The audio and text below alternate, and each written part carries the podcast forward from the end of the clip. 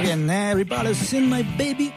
Son las 6 de la tarde con 18 minutos. Vámonos con nuestro primer entrevistado del día de hoy, miércoles. O el lunes, no, miércoles. Ya, oye, fíjate que la región de Valparaíso registra eh, 12.000 casos confirmados de COVID-19. 2.367 de ellos son activos y ya se suman 230 personas lamentablemente fallecidas. Además, seis comunas de la región permanecen en cuarentena. Es la segunda región con más casos activos después de la región metropolitana y ya se alerta del aumento de pacientes en unidades UCI en las últimas semanas. Vamos a conocer eh, cuál es la situación en la región de Valparaíso con el presidente del Colegio Médico de allá de Valparaíso, Luis Ignacio de la Torre. Doctor de la Torre, ¿cómo está? Bienvenido a Razones Editoriales. Hola, Freddy, muchas gracias por el contacto. Un agrado estar aquí eh, en tu programa, eh, Radio Sach excelente y gracias por el espacio para poder compartir con nuestros auditores eh, lo que está sucediendo en la quinta región. Sí, doctor, muy preocupado nosotros de, todo lo que ocurre en, Chile. Hemos conversado desde Arica hasta Punta Arenas con diversas autoridades, también descentralizando este problema que alguna vez se, tildó como la batalla de Santiago. Eh, ¿cómo, está la región de, Valparaíso, eh, puntualmente las comunas más habitadas de Viña del Mar y Valparaíso? ¿Y, cómo ha servido la cuarentena allá? Mira, lo primero que habría que decir es que esto de llamar la batalla de Santiago no solo me parece un, muy mal nombre en el sentido que estamos haciendo todo lo contrario a una batalla, a una guerra, porque en la guerra el objetivo es doblegar al rival probablemente incluso a través de la muerte, ¿te fijas? Y acá lo que estamos haciendo es todo lo contrario, es una batalla por la vida y por la calidad de vida de las personas.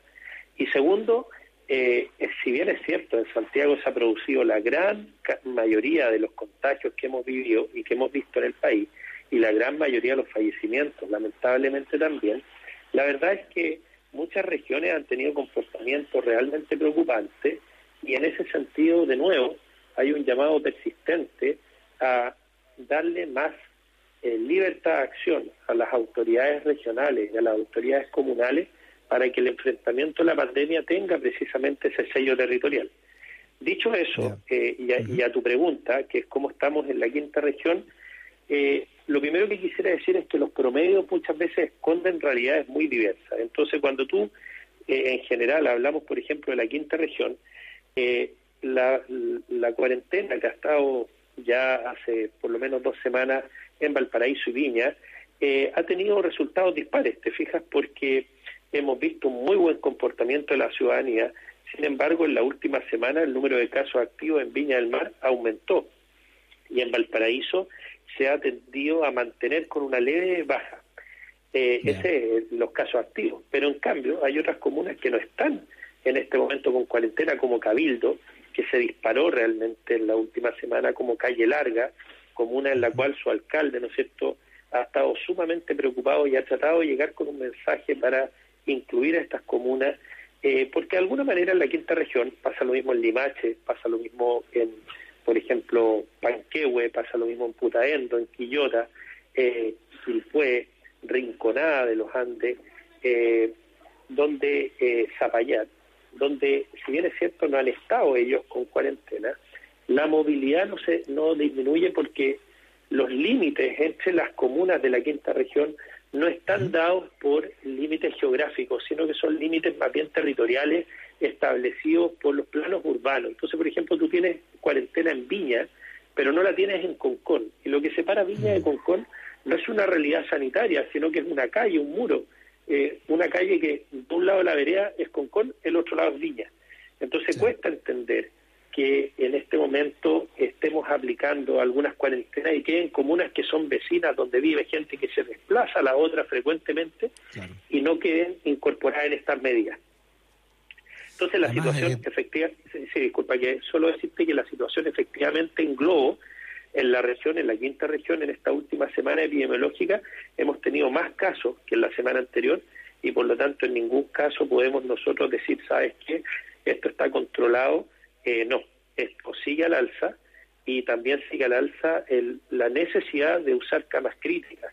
Y si tú miras la gráfica de aquello, especialmente desde el primero de mayo, el aumento del uso de camas críticas pasamos con menos de 25 el primero de mayo a tener en este momento 132 pacientes COVID positivos en camas UCI Y afortunadamente nos quedan camas libres, nos quedan 15, entre 15 a 20 camas libres en la región, pero eso, y aprovecho de felicitarlo a través de tu radio, por un esfuerzo gigante, eh, magnífico de los equipos de UCI, que logramos mm. pasar de menos de 90 camas en diciembre a 220 que teníamos considerado el día de ayer.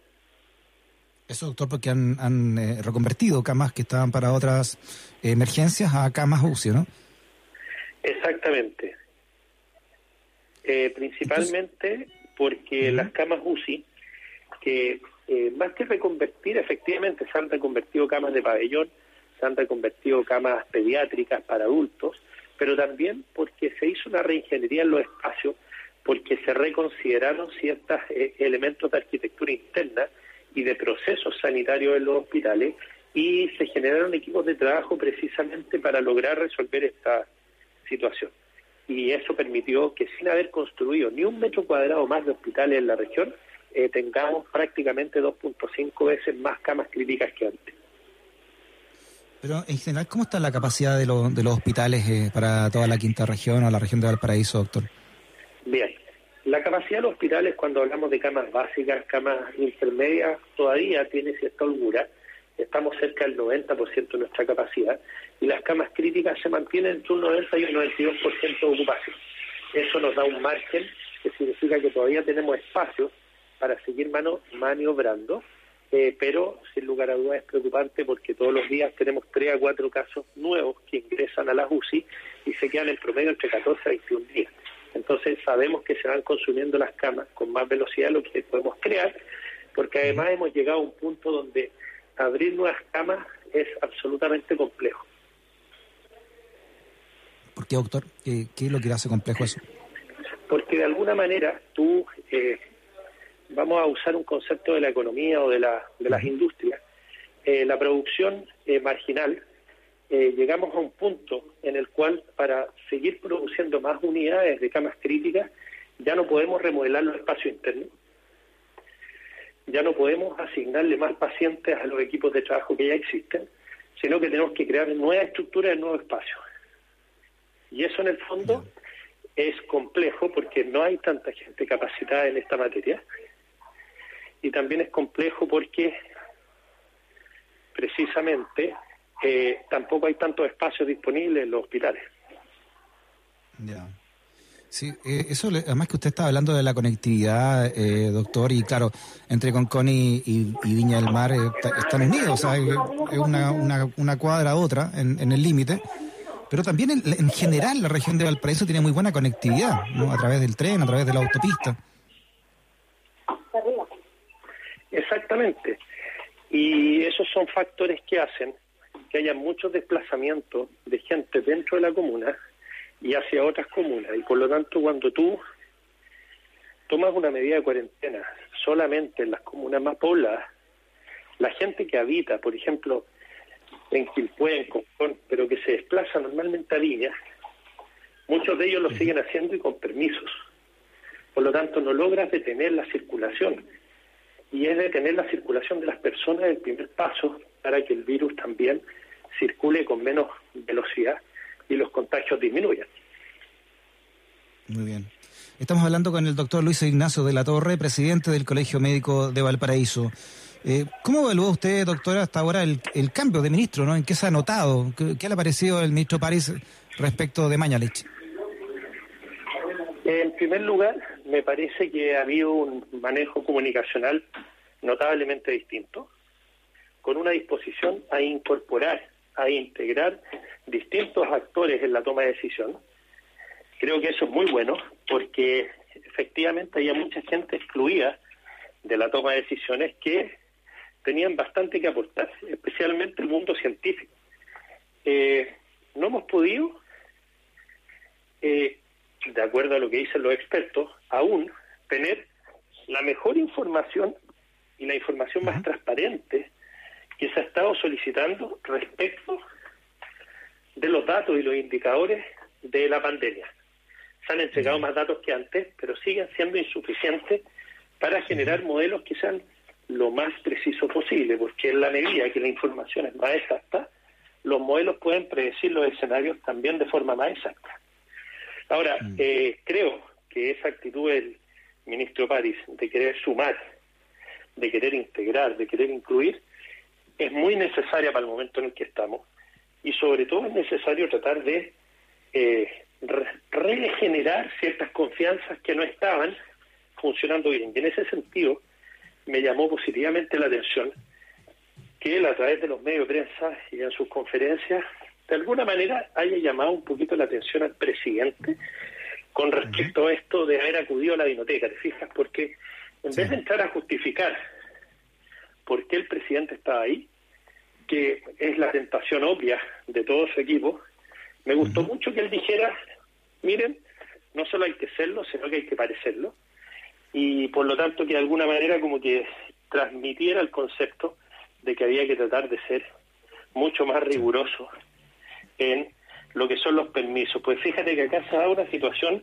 que creo que vale la pena mencionar, y es que los permisos considerados esenciales en Chile se entiende una cosa que no está ni siquiera definida. Y entró toda una polémica entre el Ministerio del Trabajo, el Ministerio de Economía, a quién le corresponde, si la subsecretaria Mascarell estuvo bien o si le corresponde eh, en el fondo a Economía.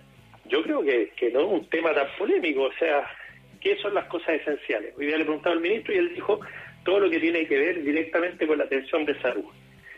Y entonces una eh, tienda que expende bebida alcohólica es esencial, en ningún caso debiera estar cerrada.